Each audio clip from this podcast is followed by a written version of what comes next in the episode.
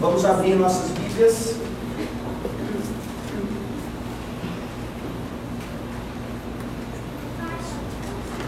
Em Efésios.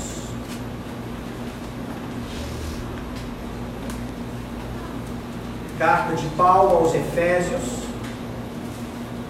Como vimos, pode ter sido uma carta escrita a várias igrejas da Ásia Menor, tendo, como tendo em Éfeso a sua principal igreja. Efésios capítulo 1, eu lerei dos versículos 3 a 14, mas o sermão será apenas no versículo 3. Essa é a palavra da salvação. Efésios 1, de 3 a 14. Bendito Deus e Pai de nosso Senhor Jesus Cristo, que nos tem abençoado com toda sorte de bênção espiritual nas regiões celestiais em Cristo, assim como nos escolheu nele antes da fundação do mundo, para sermos santos e irrepreensíveis perante Ele, e em amor nos predestinou para Ele, para a adoção de filhos, por meio de Jesus Cristo, segundo o beneplácito de Sua vontade, para louvor da glória de Sua graça que ele nos concedeu gratuitamente no amado, no qual temos a redenção pelo seu sangue, a remissão dos pecados, segundo a riqueza da sua graça, que, nos derram, que Deus derramou abundantemente sobre nós, em toda sabedoria e prudência, desvendando-nos o mistério da sua vontade, segundo o seu beneplácito que propusera em Cristo, de fazer convergir nele, na dispensação da plenitude dos tempos, todas as coisas tanto as do céu como as da terra. Nele digo, no qual fomos também feitos herança, predestinados, segundo o propósito daquele que faz todas as coisas conforme o conselho da sua vontade, a fim de sermos para louvor da sua glória, nós os que de antemão esperamos em Cristo, em quem também vós, depois que ouvistes a palavra da verdade, o evangelho da vossa salvação, tendo nele também crido, fostes selados com o Santo Espírito da promessa, o qual é o penhor da nossa herança, até o resgate da sua propriedade, em louvor da sua glória.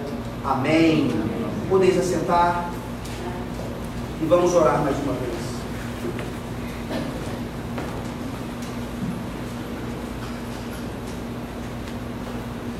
Senhor bendito, venha nos abençoar agora, ó Deus, com a tua santa palavra.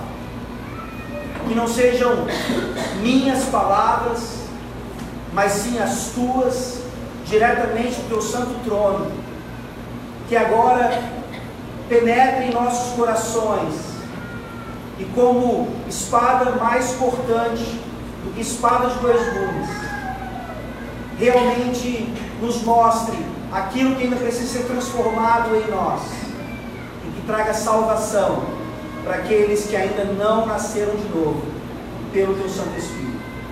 É em nome de Cristo Jesus, aquele que conquistou tudo por nós, é que nós oramos. Amém. God bless America. Essa é uma das frases mais conhecidas na língua inglesa. Deus abençoe a América. E quando você percebe em filmes ou na própria cultura americana, você vê que essa frase está na boca de pessoas que nem sequer vão à igreja. Essa frase virou talvez um mantra espiritual daquela nação quando em alguma necessidade ou em alguma situação, mais uma vez, até um ímpio diz: Deus abençoe a América. Isso obviamente nos faz perguntar: que Deus é esse? Que bênção é essa? Será que esse mantra representa ou significa alguma coisa nos ouvidos de Deus? A primeira parte da carta aos Efésios vem nos mostrar que, principalmente quando uma frase como essa é dita por um ímpio, por um descrente, por alguém que não adora a Deus verdadeiramente, ou nem adora o verdadeiro Deus, Efésios vem nos mostrar que essa pessoa ainda está em extrema necessidade de salvação. Ela ainda não conheceu o verdadeiro Deus das Escrituras, o Deus da salvação. Nós começamos falando sobre Efésios, sobre como a nossa vida enquanto igreja deve refletir a identidade da Trindade, porque é isso que Paulo está fazendo aqui principalmente nos três primeiros capítulos dessa carta, quando de forma profunda e brilhante, como que numa música espiritual, ele faz nossas almas regozijarem com essa doutrina do Deus verdadeiro. E obviamente ele não para no capítulo 3 e a partir do capítulo 4 até o final da carta, ele mostra como essa igreja, o corpo de Cristo, então, reflete exatamente esse ser de Deus maravilhoso. Efésios 1, de 3 a 14, na pena de Paulo, que escreveu essa carta, representa uma única frase e você sabe muito bem que em qualquer língua, uma frase tão longa como essa não conseguiria, pela, pelo padrão humano, atingir um grau de excelência. Depois vocês podem perceber no próprio português que a tradução mantém isso. Da palavra bendito até glória no versículo 14, nós não temos qualquer ponto final uma frase que em grego contém 202 palavras, que gramaticalmente, talvez para o ser humano, não seja boa, mas que graças a Deus, para o Espírito Santo e para os nossos corações, ela é mais do que excelente. E é essa frase de 202 palavras em grego, de onde vamos tirar tesouros preciosos. E percebam que é só o início da carta. Olha o tamanho, não apenas da mente de Paulo, mas seu coração pastoral, mas principalmente do Espírito Santo, que usa esse homem para escrever palavras tão profundas a respeito de Deus Pai, Deus Filho, Deus Espírito Santo e essa salvação que eles nos concedem. Nós veremos então que a partir do versículo 3 até o versículo 14, os tesouros de salvação que estão escondidos em Cristo se revelam a nós exatamente por meio de Sua palavra. E nós aprenderemos então, no versículo 3 nessa noite, que nos nossos lábios, porque o nosso coração está cheio disso, deve estar o bem dizer de Deus, porque Ele tem nos bendito e principalmente nos abençoado. É uma relação de troca, onde Ele nos ama primeiro, onde Ele nos bendiz, onde Ele nos abençoa, e nós, em contrapartida, não podemos deixar de bendizê-lo, não podemos deixar de louvá-lo e de apresentar a Ele essa doxologia. Esse é o primeiro ponto do versículo 3. A bendita doxologia. Essa palavra talvez você nunca tenha entendido muito bem, você ouve no contexto da igreja, mas doxologia nada mais é então do que esse dizer de louvor, um dizer de glória, dar a Deus a glória que ele, merece. Porque apesar de não merecermos, Ele nos abençoa. É por isso que Paulo, então, diante dessa realidade da riqueza da igreja em Éfeso, ele fala: Bendito seja. Uma oração doxológica veterotestamentária. Uma oração de doxologia que está em todos os momentos no Antigo Testamento. Eu gostaria de ver três desses momentos com vocês agora. Por favor, Gênesis capítulo 14. Paulo não está tirando isso de um vácuo teológico. Paulo não está tirando isso de sua própria cabeça. Lembrem-se quem Paulo foi. Um fariseu preparadíssimo. Um fariseu que perseguia a igreja do Senhor Jesus Cristo, achando que assim estava de forma zelosa agradando a Deus. Esse homem conhecia bem o Velho Testamento. E aqui nessa abertura então da carta aos Efésios, ele nos lembra de como essa oração estava o tempo todo presente na antiga aliança. Gênesis 14, primeira parte do versículo 20. Quando Melquisedeque se encontra com Abraão e ele o abençoa, e é dito no versículo 20: E bendito seja o Deus Altíssimo, que entregou os teus adversários nas tuas mãos. Vamos agora a 1 Reis, primeiro livro dos Reis, capítulo 8, na oração de Salomão, quando da dedicação do templo. 1 Reis, capítulo 8, versículo 56. Assim ora Salomão: Bendito seja o Senhor, que deu repouso ao seu povo de Israel, segundo tudo que prometera, nenhuma só palavra falhou, de todas as suas boas promessas, feitas por intermédio de Moisés, seu servo. E não apenas nesses livros de narrativa ou históricos, mas vemos no próprio Salmo, livro dos Salmos. E há vários exemplos aqui e nós vamos apenas a um deles, Salmo 41.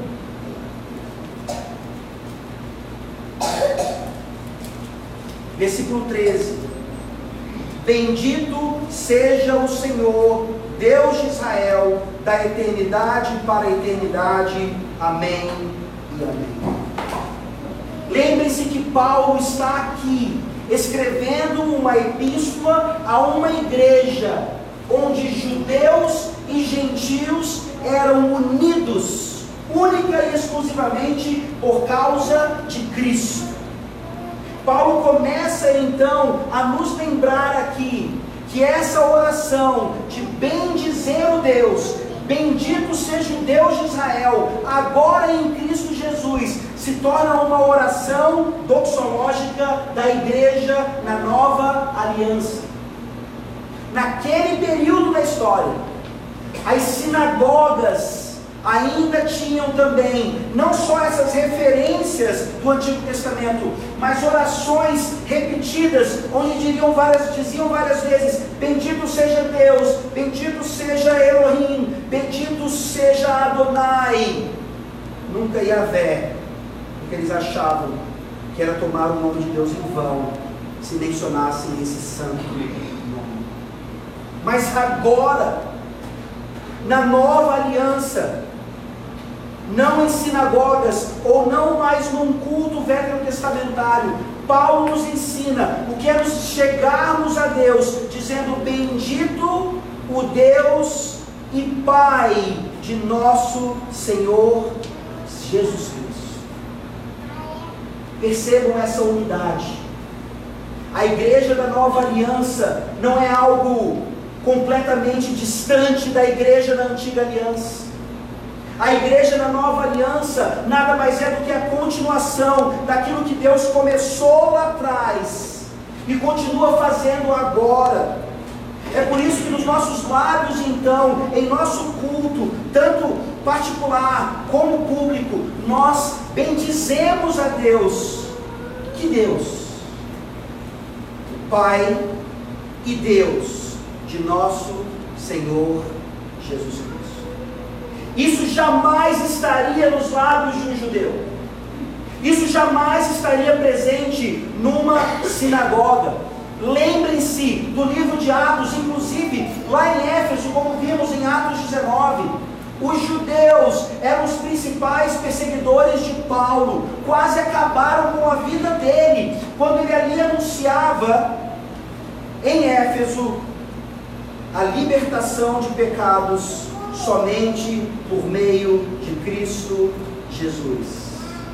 E o que significa então que bendizemos o Deus e Pai de nosso Senhor Jesus Cristo? Ora, bendizer o Pai de nosso Senhor Jesus Cristo é um pouco mais compreensível. Nós sabemos aqui então, como Paulo já fez no versículo 2 anterior, temos uma relação aqui da divindade de Deus, divindade do Filho, melhor dizendo. Jesus Cristo não é filho de Deus apenas porque ele nasce de Maria, ele é filho de Deus desde a eternidade. Nós não confessamos isso nessa noite, mas temos confessado em outros credos o eterno Filho de Deus, unigênito, o único gerado do Pai desde toda a eternidade, não criado. Jesus Cristo, o Filho, é eterno. E é esse Deus a quem bendizemos. Ou seja, quando um ímpio fala, Deus abençoe a América, ele não tem a menor ideia de quem esse Deus é. Mas talvez você, enquanto crente nessa noite, também não tenha a menor ideia de que na sua boca, quando você bendiz a Deus, você precisa bendizer o Deus triuno. Do contrário, você ainda está imaturo na fé, não entendendo essa relação maravilhosa da Santíssima Trindade com a igreja e conosco, até mesmo individualmente. Então, isso é Deus ser Pai de nosso Senhor Jesus Cristo. Mas e Deus de nosso Senhor Jesus Cristo? Isso parece um pouco confuso. Porque o Senhor Jesus Cristo, como já vimos aqui, Ele é Deus. Ele é eterno. Ele merece esse mesmo bem dizer, esse mesmo louvor, essa mesma doxologia. Ele e o Pai são um. O que significa então bem dizer o Deus de Jesus Cristo? Ora, isso mostra que além da sua divindade, Jesus Cristo se tornou homem. Abra, por favor, a sua Bíblia no Salmo de número 110. Nós lemos hoje de manhã em nossa leitura continuada, Mateus 22, quando ali os fariseus tentam desafiar a Jesus Cristo, perguntando a ele a respeito de Davi. E Jesus usa esse texto aqui para dar uma lição àqueles fariseus, e eles não ousavam mais em fazer pergunta. E lá no Salmo 110, nós lemos: Disse Yahvé a Adonai, disse o Senhor ao meu Senhor: assenta-te à minha direita. Claramente aqui então é Deus Pai falando a Deus Filho: assenta-te à minha direita, até que eu ponha os teus inimigos debaixo dos teus pés. Vocês percebem aqui a profundidade dessa doxologia?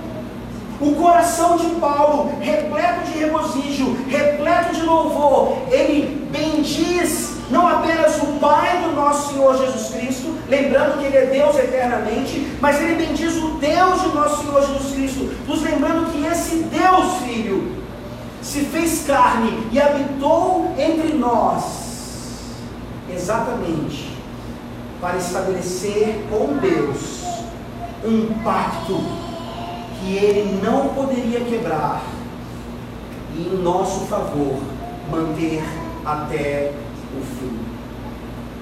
É esse o seu Deus? Um Deus que é ao mesmo tempo Pai, em uma pessoa bendita, que é filho em outra pessoa bendita, e como já vimos no versículo 2, Aprendam isso na leitura bíblica de vocês e em seu culto particular. Todas as vezes que a Bíblia menciona a relação do pai com o filho, nós temos implicitamente ali a presença do Espírito. O Deus das Escrituras, o Deus de Paulo, o Deus de Jesus Cristo, o Deus Todo-Poderoso de Israel, da igreja, é um Deus em três pessoas. A Trindade Santíssima é a base, não apenas do conhecimento de Deus, mas daquilo que a igreja é e faz em reflexo dessa trindade maravilhosa. O termo Deus se tornou muito genérico. Nós sabemos que o nosso país também, não diferentemente da América, usa a palavra Deus muitas vezes para ídolos. E é isso que vai distinguir a sua vida de qualquer outro idólatra. Eu lhe pergunto nessa noite: está nos seus lábios o bem dizer de Deus Pai, de Deus Filho e de Deus Espírito Santo? Crer na Trindade é fundamental para você entender que você é um crente verdadeiro. E quando nós lemos isso, nós sabemos que o Deus e Pai de nosso Senhor Jesus Cristo, Ele não é apenas Deus e Pai de Jesus, Ele é Deus e Pai também nosso, em Cristo. E por isso, enquanto filhos, nós o imitamos. E aqui há um outro teste para ver se você não apenas crê na Trindade, mas se você reflete a Trindade. Bendito aqui é a palavra eulogia do grego que gera para nós a palavra elogio. Eulogia quer dizer literalmente falar bem. E nós somos lembrados nas escrituras sagradas que a nossa língua, ela precisa ser domada. Que a nossa língua precisa ser controlada. Porque ao mesmo tempo que bendizemos alguém, ou até mesmo o próprio Deus, nós maldizemos alguém e às vezes o próprio Deus. Do que a sua boca está cheia. Qual é a sua opinião a respeito de elogios? Falar bem de alguém. Olha só um trecho da carta do teólogo John Darby, que escreveu ao seu editor, na verdade, um editor de um de seus livros. E o que o motivou John Darby a fazer isso é porque no prefácio daquele livro, esse editor o elogiou demais. Ele assim escreve: Como você mesmo irá sentir, meu caro amigo? Estou certo de que não há maior mal que uma pessoa possa fazer a outra do que louvá-la e alimentar seu orgulho. E aí ele cita Provérbios 29, 5. O homem que lisonjeia a seu próximo arma uma rede aos seus passos. É por isso que a reforma protestante traz então em um de seus pilares o só lhe deu glória. A glória somente a Deus, a nenhum homem por maior que ele seja, por mais famoso, só lhe deu glória. É isso que Paulo está fazendo aqui, é isso que ele está nos ensinando, mas ao mesmo tempo, enquanto filhos de Deus, nós o imitamos. É o próprio Pai que fala do Filho. Esse é o meu filho amado, em quem me comprazo, a ele ouvi. Sim, as escrituras sagradas, especialmente o livro de Provérbios, estão cheios de avisos a respeito do que é a lisonja, do que é a bajulação. E todas essas coisas são perigosas mesmo para o coração humano, para o nosso orgulho, que precisa ser destruído a cada dia. Mas aprendamos com o nosso Pai, que bem dizer o Pai significa também bem dizer o próximo. E a Bíblia também está repleta de exemplos quando homens elogiam a outros para a glória de Deus Pai, para o reconhecimento alheio e não meramente para fazê-los tropeçar ou cair. Mais uma vez me pergunto, medite sobre isso talvez nessa próxima, semana. Faça as contas, anote. Da sua boca sai mais bênção ou maldição? Da sua boca sai mais bem dizer ou mal dizer. Isso vai refletir um pouco do que o seu coração está cheio. A primeira parte, então, é essa bendita doxologia, e agora nós chegamos no meio do versículo, a bendita constância. E constância é algo que muitas vezes nos falta. constância em relação a começar um projeto e terminar um projeto, constância em relação a sermos aquilo que nós cremos, constância em relação a refletirmos de fato o que a Trindade é no mundo caído, e aqui a bendita constância de Deus Pai, do Deus e Pai de nosso Senhor Jesus Cristo, se encontra no seguinte verbo: que nos tem abençoado. Não é uma mera expressão linguística, não é apenas Paulo usando aqui de seu conhecimento gramatical no grego para nos ajudar a entender o que está acontecendo nesse relacionamento trinitariano para conosco agora. É uma constância que tem nos abençoado. E o tempo desse verbo aqui, muito bem traduzido no português, nos indica essa ideia do perfeito, daquilo que começou lá atrás. Deus já abençoou, mas Ele não para aqui. Ele continua abençoando, Ele nos tem abençoado. Ele começou lá atrás, Ele continua fazendo, e claramente então Ele continuará. Ele não para. Ele é um Pai dedicado, Ele é um Pai querido, Ele é um Pai que sabe o que é melhor para mim e para você. E nós nos perguntamos então, nessa constância, nesse tempo, quando é que o Pai começou a nos abençoar? Não apenas individualmente, mas principalmente enquanto igreja. Talvez você pense assim, graças a Deus pela nova aliança. Pois agora então a Santíssima Trindade começa a abençoar a igreja e vai abençoá-la até o fim o seu pensamento está incompleto, o seu pensamento está incorreto, porque a Santíssima Trindade, desde toda a eternidade, tem abençoado a igreja, especialmente agora na sua providência, desde a criação. Isso fica evidente. Nossa confissão de fé, no capítulo 7, que fala sobre pacto, na seção de número 5, prestem atenção, desde quando o Deus e Pai de nosso Senhor Jesus Cristo tem abençoado a igreja. Assim diz o documento. Este pacto, no tempo da lei, não foi administrado como no tempo do Evangelho. Sob a lei, foi administrado por promessas, profecias, sacrifícios, pela circuncisão, pelo cordeiro pascal e outros tipos de ordenanças dadas ao povo judeu. Tudo prefigurando Cristo que havia de vir. Por aquele tempo, essas coisas, pela operação do Espírito Santo, foram suficientes e eficazes para instruir e edificar os eleitos na fé do Messias prometido, por quem tinham plena remissão dos pecados e a vida eterna. Essa dispensação chama-se o Velho Testamento.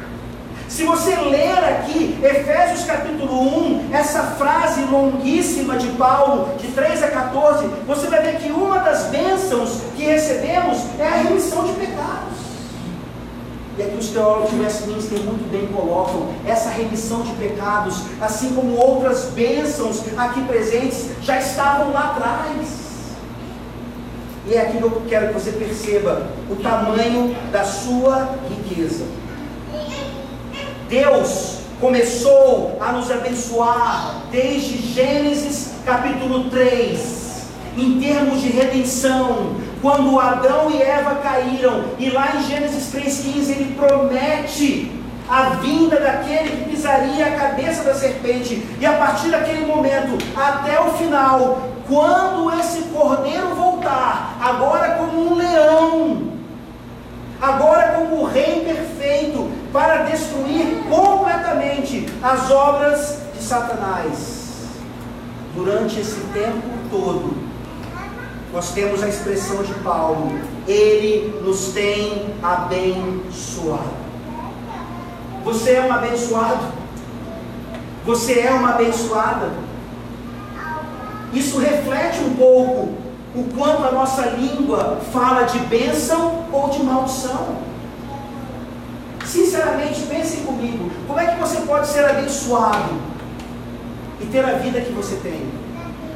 Como é que você pode ser abençoada e ter os problemas que você tem? Essas coisas não parecem fazer sentido. Essas coisas não parecem encaixar. E nós falamos sobre bem dizer a Deus, mas o nosso coração não está nisso. Nós falamos da boca para fora, porque na verdade o que nós queremos são bênçãos meramente materiais. Nós falamos mal da teologia da prosperidade falsa, mas o que nós queremos é dinheiro, é saúde. Tudo isso que é bom, que é legítimo, que vem do Pai das luzes, não se compara àquilo que Paulo diz aqui, que é a terceira parte do versículo. Vejam, ele começa com uma bendita doxologia, ele fala então dessa constância do Pai em nos abençoar desde o passado e garantindo o nosso futuro, obviamente o presente também. E que bênção é essa desse Deus triuno? Paulo fala, com toda sorte de bênção espiritual nas regiões celestiais em Cristo. A bendita completude. Paulo está nos passando isso agora. Ele fala toda sorte de bênção espiritual. Não são algumas bênçãos Deus não começa aqui então dando um pouco do pacote, depois ele dá um pouco mais e finalmente vai finalizar. Ele tem nos abençoado com toda sorte de bênção espiritual. E basta mais uma vez você ler essa enorme frase de Paulo para você ser lembrado que bênçãos são essas. Paulo aqui vai falar da eleição de Deus pelo seu povo. Paulo vai falar aqui da adoção de Deus para com o seu povo, para a redenção, remissão dos pecados, o penhor, a garantia do Espírito Santo, o resgate da sua propriedade. É muita riqueza, são tesouros imensuráveis. E eu e você, amanhã, reclamaremos da nossa vida eu e você, amanhã, não estaremos contentes com toda sorte de bênção espiritual que Deus, o Deus e Pai de nosso Senhor Jesus Cristo, nos tem abençoado. O que é bênção espiritual? Aqui é a forma como Paulo inclui o Espírito Santo nesse entendimento já era suficiente a relação do Pai e do Filho desde toda a eternidade, mas aqui claramente então, essa bênção é espiritual. E como nós vimos no texto que lemos, o Espírito Santo já existia, obviamente, na antiga aliança e já estava aplicando a salvação àqueles santos que criam ou esperavam no Messias. Olha o privilégio que você tem como um crente da nova aliança. As bênçãos espirituais são as mesmas, mas a realidade, o peso, a apropriação delas por nós agora é muito maior. É como se a eficácia fosse ainda mais evidente. Eu gostaria de mostrar isso lendo a próxima sessão do capítulo 7 da Confissão de Fé.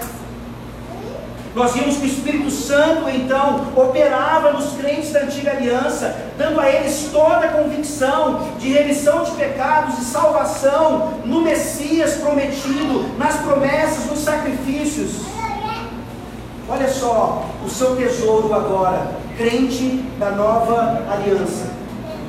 Sobre o Evangelho, quando Cristo, a substância, se manifestou, as ordenanças nas quais este pacto é ministrado passaram a ser a pregação da palavra e a administração dos sacramentos do batismo e da ceia do Senhor. Por estas ordenanças, posto que em número menor e administradas com mais simplicidade e menos glória externa, o pacto se manifesta com mais plenitude, evidência e eficácia espiritual. A todos, tanto aos judeus como aos gentios. Isso é chamado Novo Testamento. Não há, pois, dois pactos da graça diferentes em substância, mas um e o mesmo sob várias dispensações. Em outras palavras, o Deus triuno é Yahvé, o Deus do pacto, que desde a queda de Adão e a sua redenção na promessa de Cristo Jesus, vem nos abençoado, tem nos abençoado e continuará nos abençoando por meio do pacto com a igreja, por meio de seu filho. Mais uma vez, será que nós conseguimos, pelo Espírito Santo, entender e apreender essas bênçãos espirituais? Toda sorte de bênção espiritual, principalmente agora, com Cristo já vindo. E não são bênçãos em, quaisquer, em qualquer lugar. Mas Paulo diz claramente: toda sorte de bênção espiritual nas regiões celestiais. E aqui, infelizmente, nós ainda temos um mau entendimento e um mau relacionamento com os céus.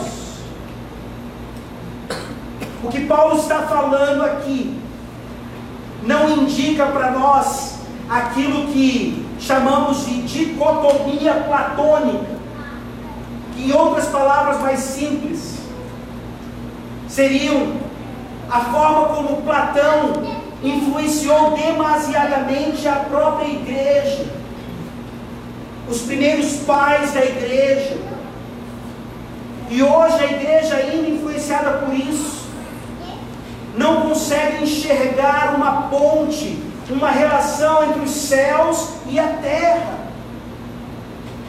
Nós ainda temos uma imagem de que bênçãos materiais nada tem a ver com bênçãos espirituais ou vice-versa.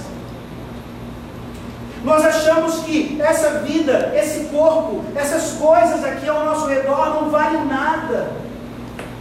E buscamos então apenas aquilo que é etéreo, e as Escrituras Sagradas nunca, nunca ensinam isso. O que nós lemos em Colossenses, nos falando de buscarmos as coisas lá do alto, não excluem as coisas aqui de baixo, excluem aquilo que é passageiro, que está repleto de pecado no mundo caído. Mas o que Paulo está falando de bênção espiritual nas regiões celestiais indica como o natural, como o material está repleto de sobrenatural. Em outras palavras, os dois erros são rejeitar essa vida, o rigor ascético passa a ser a nossa vida. Eu rejeito o meu corpo, eu rejeito os prazeres, isso nada tem a ver com espiritualidade. E busco somente então essa vida supostamente celestial. E o outro erro, então, é exatamente o contrário. Eu me envolvo tanto com essa vida, mas tanto, que eu esqueço que eu sou um cidadão dos céus já. Paulo vai dizer em outro lugar que nós já estamos assentados com Cristo, agora, parte dessa bênção espiritual. E esse equilíbrio é maravilhoso, meus irmãos, porque, como temos visto, a redenção da Trindade diz respeito a todas as coisas. Vocês sabiam que vocês não vão morar no céu? Isso lhe traz desespero, né? Sabe onde é que nós vamos viver? Novos céus e nova terra. Novos céus e nova terra. O Senhor Jesus Cristo, Ele não assumiu um corpo para si e depois se desfez desse corpo. Ele, enquanto Deus e homem, eternamente agora mantém para si um corpo e uma alma.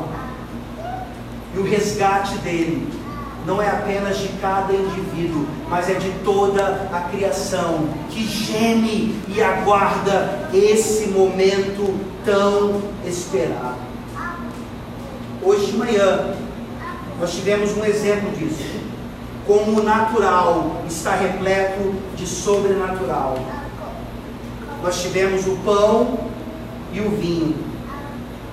Como o texto da confissão nos diz, ordenanças ordenadas com mais simplicidade e menos glória externa. Um pãozinho, um pequeno cálice de vinho, humanamente falando, insignificantes. Mas para nós, como o maná, um manjar dos céus. Comida e bebida diretamente dos céus. Os céus invadindo a terra, a terra subindo. E nós tendo o privilégio de ver o que era aquela relação de Deus Pai, Filho e Espírito Santo com Adão e Eva antes da queda e agora esperando algo ainda maior. Pois naquele grande dia, na consumação de todas as coisas, não haverá mais possibilidade de pecado, não haverá mais morte, não haverá mais choro. O material e o sobrenatural completamente unidos, sem qualquer dicotomia do pecado. Quando você pensa sobre isso, quando você medita sobre isso, não tem segunda-feira que não venha, que você não acorde dizendo: Bendito seja o Deus e Pai de nosso Senhor Jesus Cristo.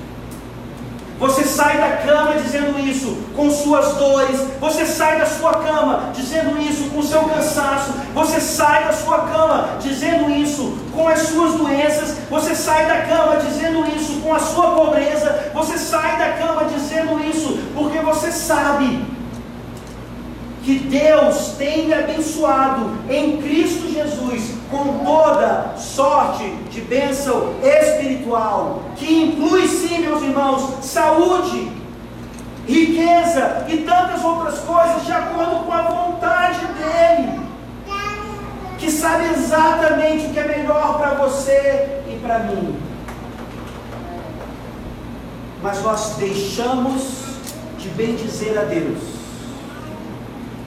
porque não temos aquilo que nós achamos que nós precisamos. Cristo é suficiente para você. O Deus homem, toda a sua vida, toda a sua obra, o que Ele é agora a destra de Deus Pai, Ele é suficiente para você. Ele é o seu maior tesouro, é ali onde está o seu coração. Pois é assim que Paulo termina esse versículo. Tudo isso em Cristo. A bendita plenitude, a bendita completude é em Cristo. E esse termo ele já usou no versículo 1 e ele vai usar até o versículo 14. Esse termo e outros semelhantes diversas vezes para que os, os efésios soubessem que o nosso maior tesouro, a nossa maior bênção, é estar em Cristo. Um desafio para todos aqui nessa noite é saber se estamos em Cristo de fato. E a epístola aos Efésios, ela vai constantemente nos confrontar assim eu quero dizer para vocês nessa noite: é muito fácil para nós sermos membros de uma igreja e não estarmos em Cristo. É muito fácil e, obviamente, muito perigoso. Não adianta absolutamente nada você ser membro de uma igreja, mesmo de uma igreja fiel, e não ser membro. É muito fácil dizermos Deus abençoe a América, Deus abençoe o Brasil, e não temos a menor noção do Pai, do Filho e do Espírito Santo. O desafio de Paulo para Éfeso é o desafio do Espírito Santo para nós nessa noite. Você está em Cristo Jesus? Então, amém. Que amanhã você saia da cama e a primeira coisa que saia da sua boca seja bendito o Deus e Pai de nosso Senhor Jesus Cristo. Se você não está em Cristo Jesus ainda, que o Santo Espírito de Deus lhe dê arrependimento necessário para você desejar ter na sua boca essa doxologia. Eu não poderia terminar esse sermão sem mencionar uma informação que recebi minutos antes do nosso culto começar. Se você conhece um pouco de basquete nos Estados Unidos, você conhece o jogador Kobe Bryant, que morreu hoje num acidente de helicóptero, 41 anos de idade. E isso ainda não está confirmado aparentemente, mas juntamente com ele estava sua filha de 13 anos de idade. Pode pesquisar depois. Amanhã você vai ver nos jornais certamente. Kobe Bryant, um dos maiores jogadores de basquete da história. E isso, até pessoalmente falando, a Alessandra sabe muito bem. Eu era um dos maiores fãs desse homem. Ao receber a notícia, eu fiquei todo arrepiado. Esse homem não apenas ganhou títulos da NBA, foi considerado um dos melhores em várias temporadas. Ele ganhou um Oscar, um Oscar por um curta-metragem que ele, do qual ele fez parte. Todo mundo olha para esse homem e diz: é um abençoado, um dos melhores da história, ganhou um Oscar, é muita bênção. É muita bênção, riquíssimo. O helicóptero no qual ele caiu pertencia a ele. Quanta bênção! E eu disse para um amigo hoje: eu não sei se esse homem e sua filhinha morreram em Cristo. E se nós morrermos sem Cristo, helicópteros, títulos, Oscar, não valem nada. Nada.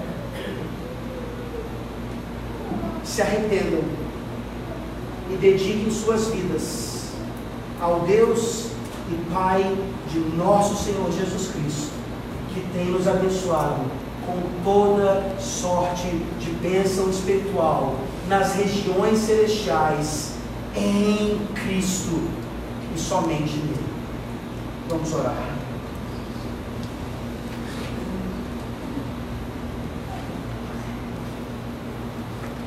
Ó Deus, lembramos agora dos familiares desse homem tão famoso. Certamente uma comoção mundial se inicia agora, porque ele certamente era querido, não só no meio dos atletas, mas por tantos. E é exatamente em momentos assim, ó Deus, quando a preciosidade do evangelho se manifesta a nós. De que adianta ganhar o mundo inteiro e o homem perder a sua alma? Oramos pelos familiares desse homem, ó Deus, de sua filhinha, se ela de fato faleceu. Oramos para que o Senhor use isso e traga arrependimento a essas pessoas que são riquíssimas, que são influentes, que tem tudo do bom e do melhor nessa vida, mas não podem dizer: Bendito seja o Deus e Pai de nosso Senhor Jesus Cristo.